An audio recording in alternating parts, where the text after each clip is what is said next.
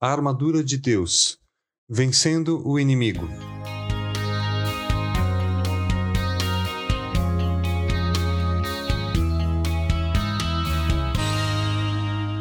Usem o capacete da salvação e a espada do Espírito, que é a palavra de Deus. Efésios 6,17.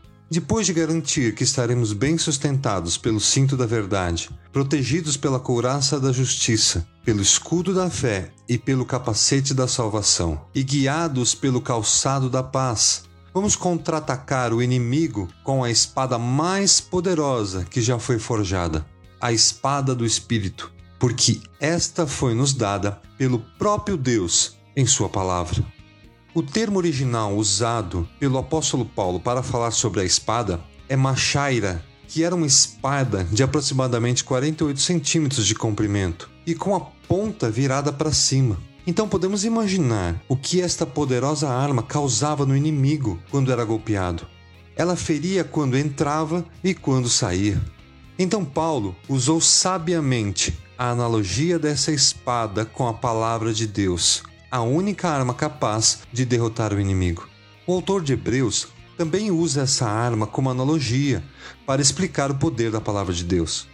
Pois a palavra de Deus é viva e eficaz, mais afiada que qualquer espada de dois gumes. Ela penetra ao ponto de dividir alma e espírito, juntas e medulas, e julga os pensamentos e intenções do coração. Hebreus 4:12.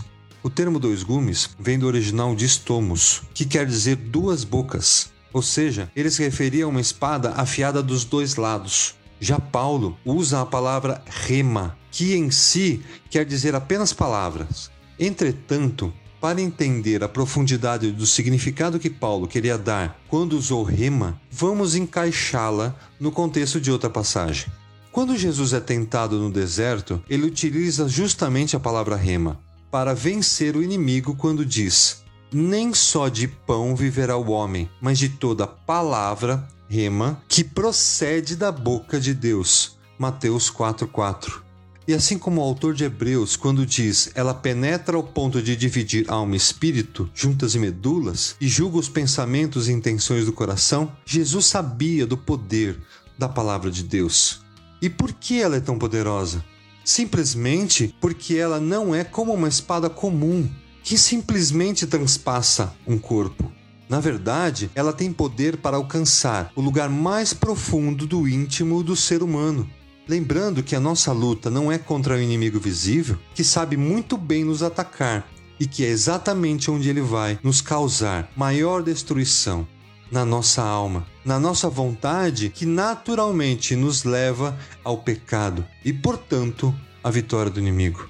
Então, onde encontramos essa poderosa arma, a espada do Espírito? Onde podemos encontrar a palavra de Deus? Essa pergunta é cada vez mais pertinente no tempo que vivemos. Muitos se perguntam: onde está Deus nisso tudo? Por que ele permanece em silêncio quando mais precisamos? Acontece que os nossos olhos são cegados em momentos de desespero e falta de esperança. Deus nunca esteve e nunca estará em silêncio, porque sua revelação, as suas palavras, elas estão a nosso dispor há muito tempo. A espada do Espírito é o Evangelho, é a Bíblia completa. E diferente das espadas comuns, esta nunca perde o seu corte. Há aproximadamente mil anos, tem separado o mal nas pessoas e não muda. É a mesma desde que nos foi revelada, através de aproximadamente 40 autores. O apóstolo Pedro sabia onde encontraria a espada do Espírito. Senhor, para quem iremos? Tu tens as palavras de vida eterna. João 6,68. Resumindo, a espada do Espírito é a palavra de Deus. E é o próprio Espírito Santo quem aplica a palavra em nossos corações e nos capacita a usá-la.